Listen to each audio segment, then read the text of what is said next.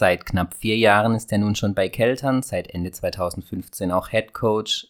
Direkt im Anschluss konnte er den Aufstieg in die erste Damenbasketball-Bundesliga klarmachen. In den darauffolgenden Jahren ging es eigentlich nur noch steil bergauf. Den vorläufigen Höhepunkt hat er dann vor knapp acht Wochen erreicht mit dem Gewinn der deutschen Damenbasketballmeisterschaft. Heute mir gegenüber sitzt Christian Hergenröther. Herzlich willkommen zur dritten Folge von Ballers Lounge.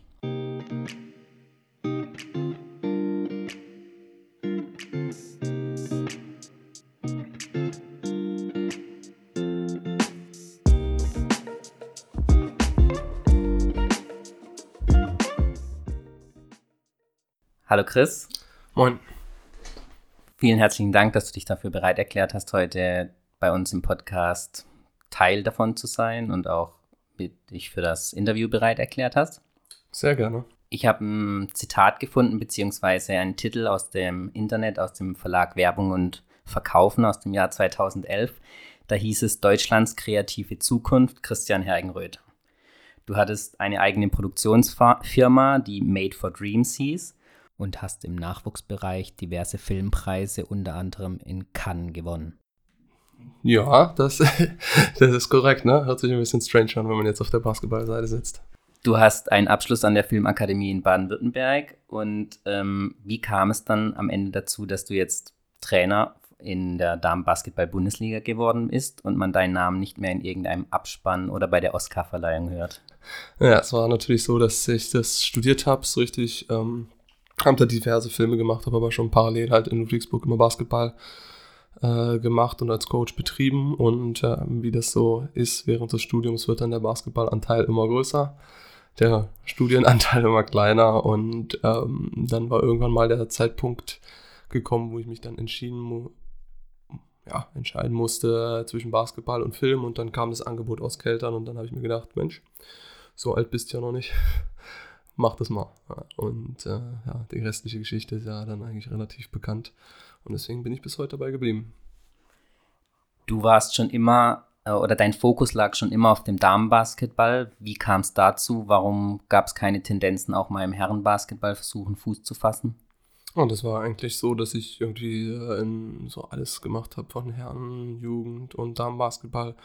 Ähm, und habe dann eigentlich die, oh, ich weiß es gar nicht mehr, zwei, drei Jahre oder so äh, Damen gemacht in Ludwigsburg und dann äh, kam der Kontakt in Richtung Keltern auch in dem Bereich und deswegen bin ich bis jetzt da auch geblieben.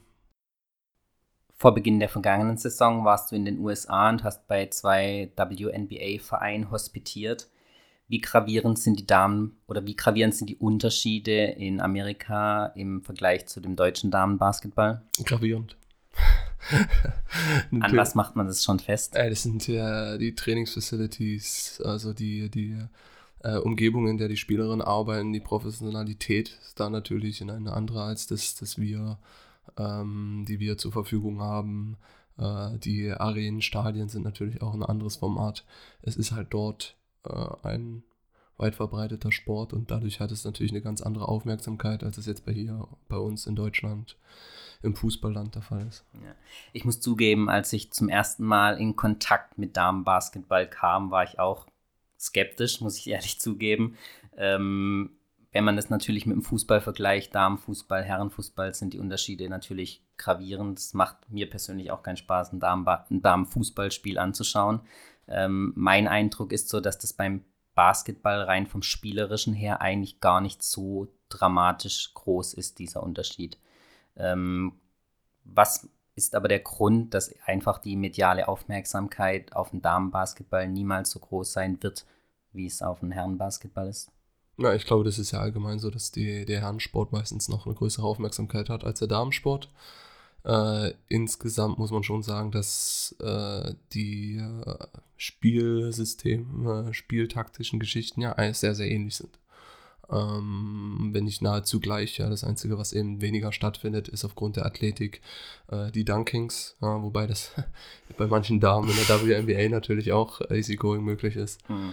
Ähm, aber das ist eigentlich so der Unterschied, ja. Aber ich glaube, jeder, der dann mal so ein Damenbasketballspiel anschaut, gerade so als Neuling auch dabei ist, der sieht dann erstmal, mit welcher Geschwindigkeit auch sich diese Mädels bewegen, ja. Also ähm, da würde sich der ein oder andere Mann sehr, sehr schwer tun, auch Basketballer, die Mädels zu halten, die auf diesem Level spielen man hat natürlich den Eindruck, bei den Herren ist immer ein bisschen mehr Show dabei, wie es jetzt bei den Damen ist, gerade wie du gesagt hast, durch die Dunkings und so weiter. Also vom Spielfluss her teilweise sogar bei den Damen angenehmer zum Anschauen. Ja, angenehmer vielleicht zum Anschauen, klar, aber es ist natürlich eine größere mediale Aufmerksamkeit. Ne? Es, wir reden ja da auch über dann 4.000, 5.000 Mann Arenen, die in der Bundesliga dabei sind.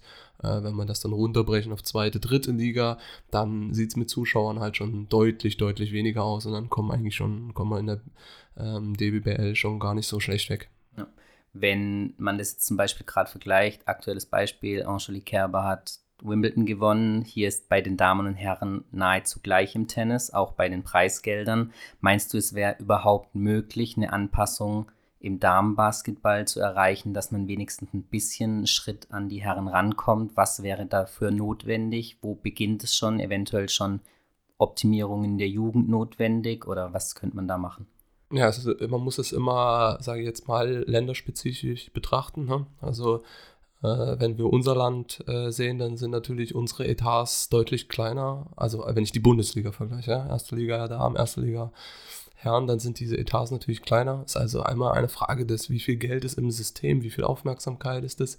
Vergleichen wir aber jetzt zum Beispiel andere Länder, ähm, dann sieht es schon anders aus. Ja? Also ähm, in der Türkei und in, der, in Russland, da wären einige äh, Herren-Bundesliga-Teams sehr, sehr neidisch auf die Etats, die da bei den Damen äh, äh, vorhanden sind, weil da reden wir von 10 Millionen aufwärts und der vorgeschriebene Etat jetzt, glaube ich, für nächste Saison in der BBL liegt bei 3 Millionen. Also das sind natürlich dann die Extremen, ne? die haben wir natürlich äh, in Deutschland nicht. Da ist der Etatunterschied halt sehr, sehr hoch und das macht natürlich dann auch eine gewisse Art von Qualitätsunterschied aus, wenn man es auf die Profi-Ebene nimmt. Ähm, in den anderen Bereichen liegt es natürlich einfach am, am, am Jugendsport. Ja. Also die Breite ähm, muss einfach viel größer werden, gerade bei den Damen, mehr Frauen dafür zu begeistern, Basketball zu spielen, was natürlich nicht einfach ist. Natürlich einfacher, einen Jungen zum Fußball, zum Basketball, zum Baseball, zum was auch immer zu kriegen, als ein Mädel. Aber von daher müssen wir da gezielt wirklich dran arbeiten, die Breite in der Jugend breiter halt zu machen. Also am besten schon in Schulen gehen, versuchen sie dafür zu begeistern, nicht nur Tanzen, Ballett oder irgendwas, sondern wirklich dann auch zeigen, hey, Basketball kann in gewisser Form auch für Mädels ganz cool sein. Absolut, äh, absolut. Dort fängt es an, aber auch eine Sensibilität bei Eltern zu schaffen. Ja? Also wir haben diese Beispiele immer wieder, wo man für eine Klavierstunde äh, so viel ausgibt wie für einen Monat Basketball. Ja? Ähm, und da muss man einfach sensibilisieren, dass Trainer, Hallen, Wasser für Duschen etc. pp. kostet eben auch alles Geld, ja. Und ich denke, dass sich die Kinder sportlich bewegen, wird in der Zukunft immer wichtiger werden, äh, wie das bei deiner, meiner, unserer Generation und jünger halt einfach der Fall ist. Äh, von daher fängt es dort an, die Kids zu begeistern. Aber da geht es gar nicht darum, ob die jetzt mit 18 Jahren Basketball spielen, sondern dass sie einfach Sport machen und dann im Alter 12 aufwärts sollten sie sich dann hoffentlich äh, für, für einen Sport begeistern. Aber in unserer U14 und unserer U12, die machen dann halt auch Leichtathletik, Basketball oder Tennis, Basketball gleichzeitig und dann muss man halt sehen, was einem gefällt. Aber ich glaube, das Wichtige ist erstmal mehr Kinder in Richtung Sport zu kriegen und dann hoffentlich haben wir das glückliche Ende und ziehen die äh, Kids zu uns. Okay.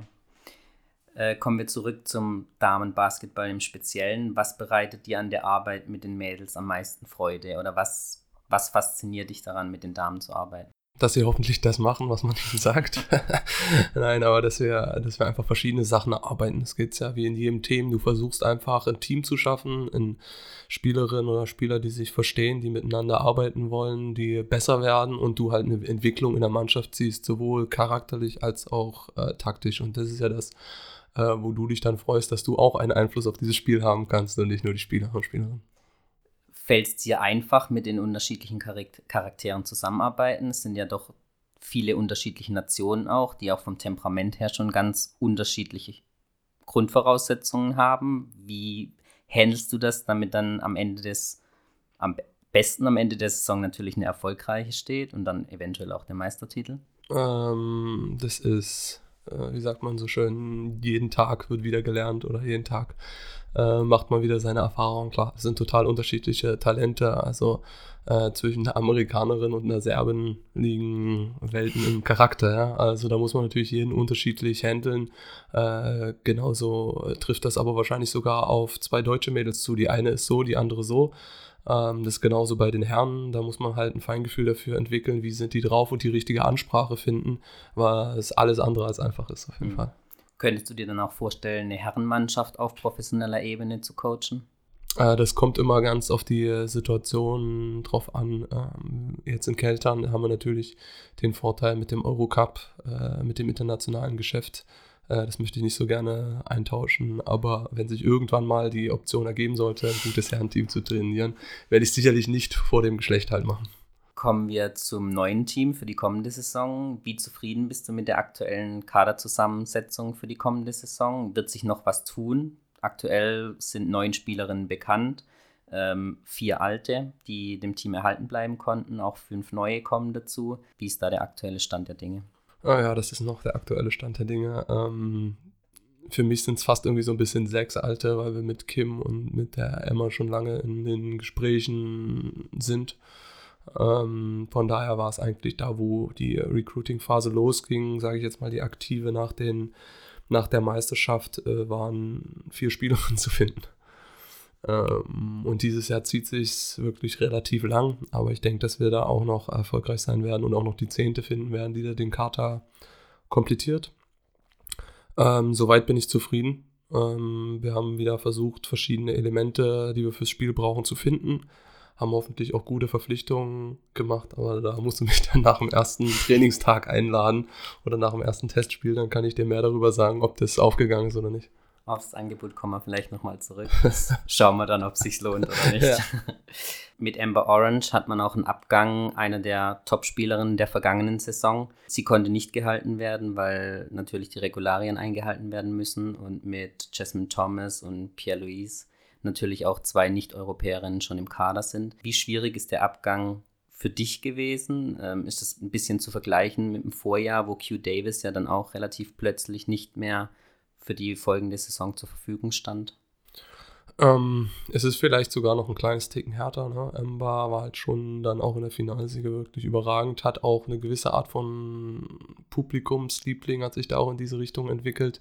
Aber man muss halt einfach auch sagen, dass sie charakterlich einwandfrei ist. Ja? Also ähm, war jetzt keine sehr extrovertierte Person, eher introvertiert, aber wenn sie was gesagt hatte, dann hatte das Hand und Fuß hat auch mal ein bisschen Humor durchblitzen lassen ab und zu aus ihrer Schweigsamkeit. Aber ähm, ja, und über das Basketballerische brauchen wir nicht reden. War sicherlich bis jetzt, denke ich mal, die äh, schnellste Spielerin mit Ball, die ich gecoacht habe.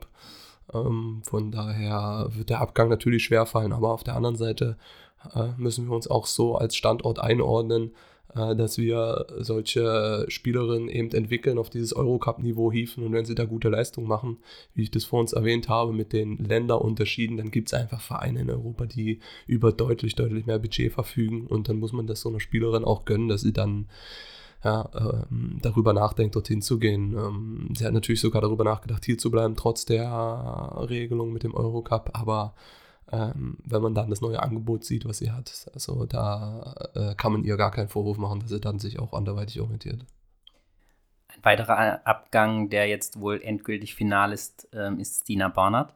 Ähm, man hat immer wieder gehört, man hat alles Mögliche versucht, sie doch überzeugen zu können, vielleicht noch eine Saison dran zu hängen. Äh, mit Emma Stach konnte eine junge deutsche Spielerin verfolgt, ähm, nachverpflichtet werden. Ähm, soll sie in diese Fußstapfen ein bisschen reinkommen oder kann man das gar nicht miteinander vergleichen?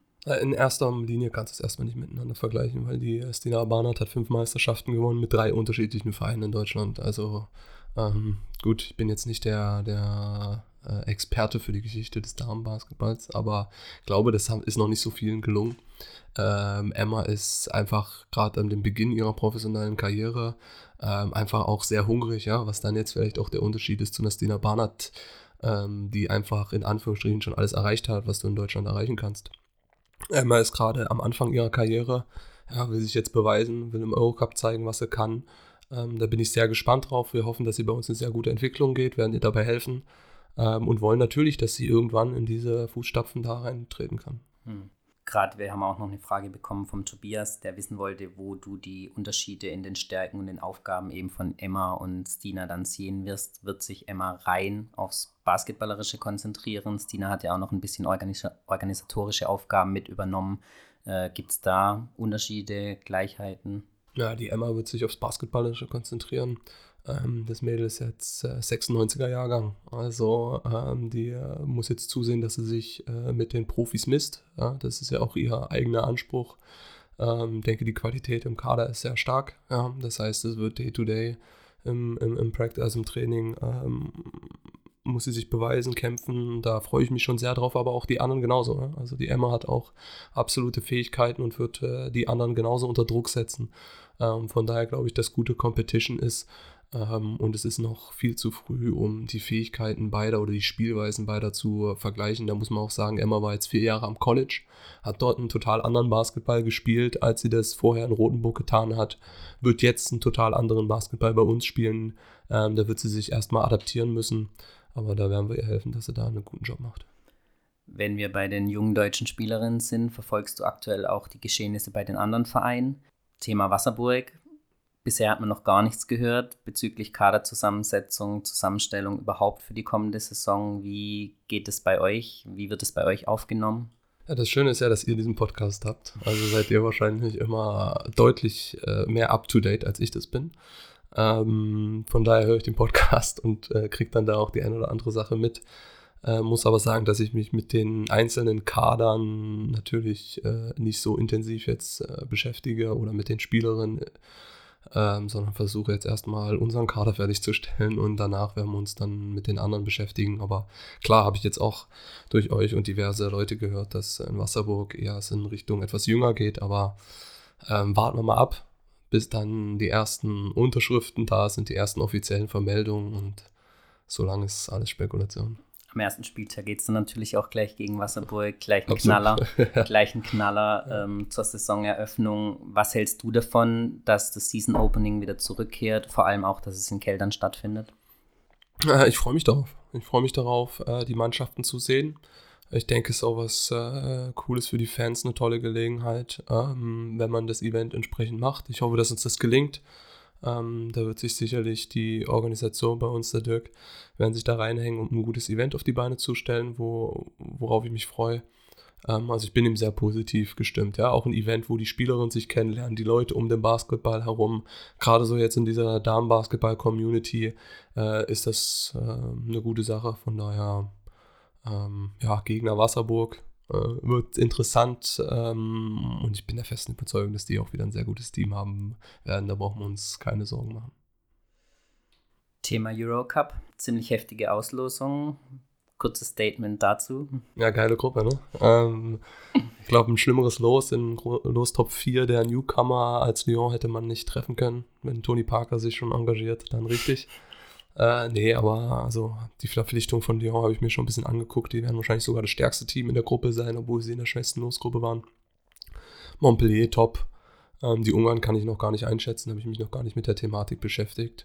Ja, und dann sind wir noch drin, aber wir sind ja auch nicht gerade schlecht. Aber ähm, nee, also ich freue mich eigentlich ehrlich gesagt auf zwei Spiele in Frankreich. Ja, da spielen wir vor, vor ausverkauftem Haus, vor tolle Kulisse. An diesen Spielen können wir nur wachsen. Und äh, vor zwei Jahren haben wir auch mal eine Überraschung geschafft gegen Castor Brain, die eigentlich ein Euroleague-Team sind. Von daher machen wir unser Ding und dann schauen wir, was es in den Spielen gibt.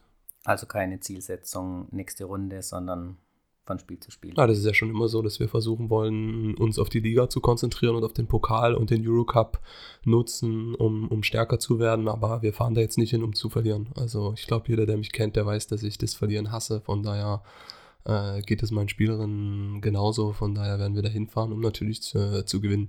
Ob uns das dann möglich ist, inwieweit das mit dem Kader möglich ist, wie der Kader der anderen aussieht, das werden wir dann vorher einschätzen können. Okay.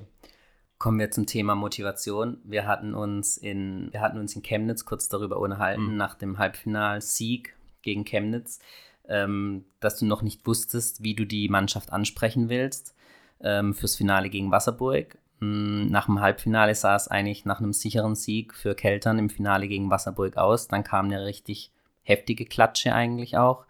wie konntest du die Spielerin dann motivieren, nach so einer Niederlage sich dann doch nochmal voll reinzuhängen und dann am Ende ja erfolgreich in den Playoffs durchzumarschieren und da dann Wasserburg entsprechend eigentlich die Revanche zuzufügen? Naja, offensichtlich habe ich vor dem Finale nicht die richtigen Worte gefunden. Ähm, und dann vielleicht später schon. Nein, also natürlich diese Chemnitz-Nummer war für uns natürlich alle, glaube ich, sowohl von den Spielerinnen als auch von, vom Trainerteam und auch von den mitgereisten Fans natürlich ähm, schwierig. Ja? Also ähm, das war schon, musste man auch erstmal verdauen. Ähm, das hat das Team besser gemacht, als ich gedacht habe. Ja, also wir haben viele Einzelgespräche dann geführt und ähm, aber wir hatten halt auch Charaktere wie Stina Barnard, Marina Markovic, Amber Orange. Wir hatten viele Charaktere auch dabei, denen von danach sofort klar war, das kann es nicht sein. Ne? Also Miles Pock ähm, wir haben genügend äh, Tränen, sage ich jetzt mal, gesehen, genügend Frustration, glaube ich, bei uns, was auch die Fans mitbekommen haben.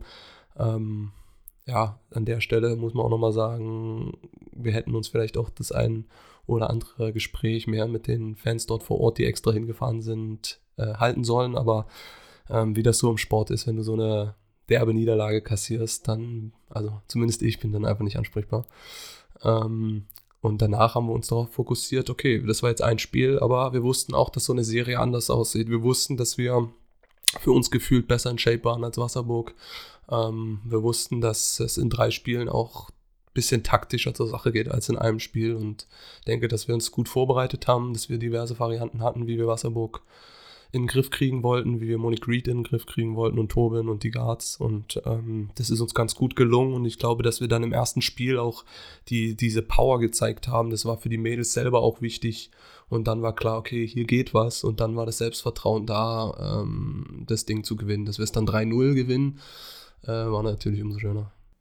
Ich denke, die, der deutliche Sieg macht dann einiges wett, was in Chemnitz vorgefallen ist, auch für die Fans. Ich denke, die verstehen es auch aktuell oder absolut, wenn da jetzt nicht dann sofort Reaktion kommt und man da erstmal Ruhe braucht. Man hat es an den Spielerinnen gesehen, gerade Stina oder Marina, die auch schon im Vorjahr sowohl das Pokalfinale als auch die Meisterschaft deutlich verloren haben. Ähm, glaubst du, wenn es wieder zu einer Niederlage in den Playoffs gekommen wäre, dass Stina noch mal ein Jahr drangehängt hätte? Puh, hätte das bedeutet jetzt, wir hätten verlieren müssen, um Stina noch ein Jahr spielen zu sehen. Ja? Ähm, nee, also weiß ich nicht, schwer zu sagen. Also ich bin ehrlich, ich nehme die Meisterschaft mit. Ich meine, das ist das äh, Höchste, was man im Damenbasketball in Deutschland erreichen kann. Gibt es nichts Höheres. Äh, von daher, es ist Genugtuung für all die Spielerinnen, die sich die ein Jahr geblieben sind.